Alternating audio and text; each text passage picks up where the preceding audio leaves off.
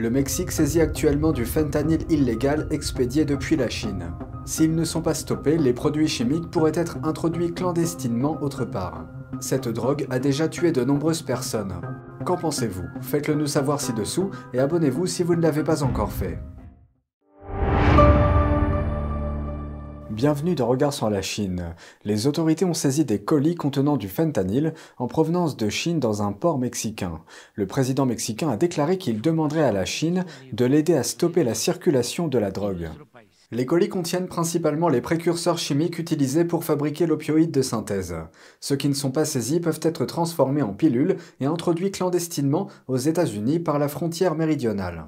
L'année dernière, les autorités américaines ont confisqué plus de 300 millions de doses de fentanyl, soit une quantité suffisante pour tuer l'ensemble de la population américaine. Rien qu'en 2021, cette drogue a tué plus de 70 000 Américains. Cela représente environ une personne toutes les 8 minutes.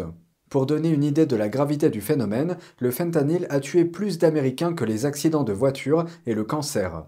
Ces décès brisent le cœur des parents dans tout le pays. Au Texas, un père a perdu son fils de 15 ans à cause du fentanyl. He was murdered by a, a drug dealer selling counterfeit Percocet pills.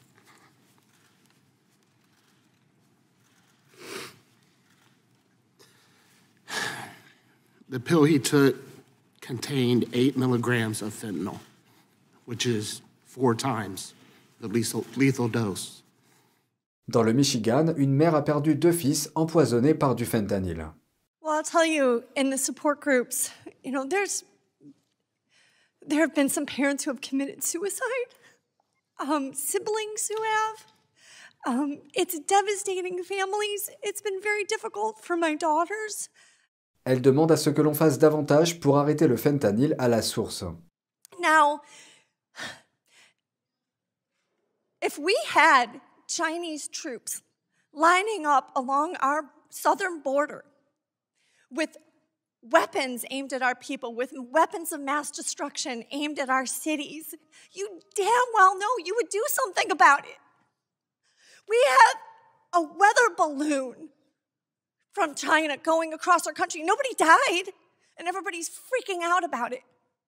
But 100,000 die every year, and nothing's being done. Not enough is being done. Numbers are going up, not down. And you talk about children being taken away from their parents. My children were taken away from me. A hundred thousand Americans every year are having their children, 200,000 because it's both parents, right? Are having their children taken away from them. Le procureur général Merrick Garland demande à Pékin de mettre un terme à la circulation des produits liés au fentanyl. L'année dernière, le régime chinois a mis fin à sa coopération avec les pays étrangers dans la lutte contre le fentanyl.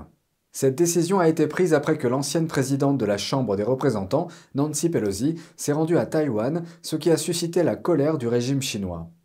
Pékin nie le trafic de fentanyl entre la Chine et le Mexique. Un porte-parole du ministère des Affaires étrangères a déclaré que la crise du fentanyl aux États-Unis était un problème entièrement fait aux États-Unis. Une pluie diluvienne s'est abattue sur l'est de la Chine, inondant des pans entiers de la région. Samedi, l'eau est montée suffisamment haut pour ouvrir une brèche dans les berges d'une rivière de la province chinoise du Jiangxi, touchant quatre villages en aval. Des images partagées en ligne montrent des eaux intenses mélangées à de la boue qui emportent des routes et des ponts et provoquent des glissements de terrain à grande échelle. Selon les médias d'État chinois, près de 500 000 personnes sont touchées dans la région et 14 000 d'entre elles ont été évacuées. C'était le cas dimanche matin.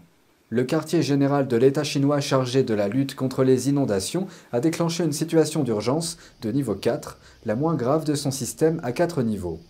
Alors que les eaux torrentielles continuent de ravager les villes, la Chine exhorte les autorités locales à renforcer les infrastructures clés telles que les voies ferrées. Nous sommes dans une période de croissance des cultures, mais dans le sud-ouest de la Chine, les agriculteurs perdent espoir. La sécheresse historique qui a frappé le bassin du fleuve Yangtze l'année dernière continue d'assécher leurs terres. Dans le Sichuan, l'une des principales provinces agricoles chinoises, un agriculteur a filmé un champ desséché où poussent de jeunes plants de maïs. Cette année, le maïs a été très durement touché par la sécheresse. Ces plants sont visiblement flétris, leurs feuilles sont desséchées et tombent. Et il n'y a pas que le maïs qui est touché. Une autre vidéo montre une grande surface couverte de plants de blé morts. Regardez ce champ de blé. C'est fini, pour de bon.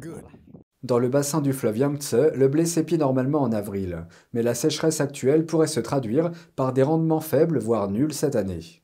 La culture du colza a également été touchée. Un producteur a déclaré que ses plants n'atteignaient que 40 cm, soit la moitié de leur hauteur normale. En fait, il n'y a pas eu de précipitation efficace depuis l'année dernière. La baisse de rendement atteint désormais 80%, dans cette vidéo, un jeune homme montre différentes cultures touchées par la sécheresse. Regardez les plants de cacahuètes. Ils poussent à peine. Regardez. Et cette patate douce, regarde. Elles ont des feuilles comme ça. Une scène similaire s'est déroulée dans la province voisine de Yunnan. Dans une vidéo, un homme explique que de nombreuses régions n'ont pas eu de pluie depuis novembre dernier. Une avancée technologique ou une violation de l'éthique.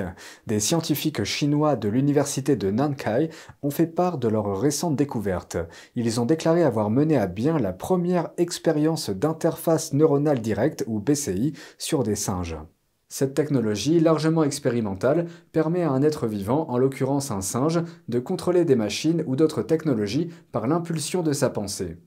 D'après leurs conclusions, les scientifiques ont réussi à capter des ondes cérébrales qui ont permis de contrôler un bras mécanique. Le responsable de l'équipe de recherche a déclaré qu'il s'agissait d'une réalisation importante pour la science du cerveau. Il a ajouté que cela signifiait que la technologie chinoise de BCI se classait parmi les meilleures au monde. D'aucuns estiment que cette technologie pourrait présenter des avantages majeurs pour l'homme à l'avenir, notamment en aidant les personnes handicapées, gravement blessées ou paralysées à reprendre le contrôle de leurs membres. Elle pourrait également permettre aux soldats de manipuler des armes ou des drones en gardant les mains libres. D'un autre côté, le fait de combler le fossé entre l'esprit et la machine soulève certaines inquiétudes. Par exemple, le risque de cyberattaque ou des pirates informatiques pourraient intercepter et voler des données sur les signaux cérébraux. Ou encore le risque que des adversaires étrangers obtiennent un avantage militaire ou en matière de renseignement. Un ministère examine actuellement si l'exportation de la BCI pourrait poser des problèmes de sécurité nationale. Le dernier gouverneur britannique de Hong Kong, Lord Chris Patten, affirme que la Chine, je cite, se fiche du Royaume-Uni. Ce commentaire fait référence à la participation du vice-dirigeant chinois au couronnement du roi le week-end dernier. Une autre question liée au couronnement a suscité des inquiétudes en matière de sécurité et au sujet de Pékin. Voici la suite. Han Zheng, à qui l'on reproche d'avoir supervisé la répression contre la liberté à Hong Kong, était censé représenter la Chine lors de l'événement royal. Lord Patton a déclaré que la décision d'envoyer Han reflétait la façon dont la Chine voyait la Grande-Bretagne. Il a déclaré à la BBC que la présence de Han serait un coup de bâton dans les yeux de plus de 100 000 Hongkongais exilés au Royaume-Uni. Il a dit Nous aurons beau essayer de nous pencher en arrière, parfois jusqu'à l'horizontale, pour nous adapter à leur propre récit politique, je ne pense pas qu'ils se soucient vraiment de nous.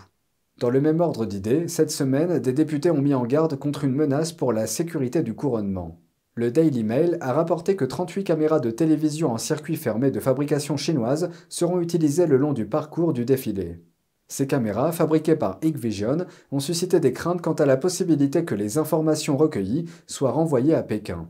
L'entreprise est accusée de travailler en étroite collaboration avec l'armée chinoise. Le gouvernement a ordonné à tous ses services de retirer les caméras Hikvision. C'est tout pour aujourd'hui, merci d'avoir suivi Regard sur la Chine, on se retrouve demain pour une nouvelle émission, prenez soin de vous et à bientôt.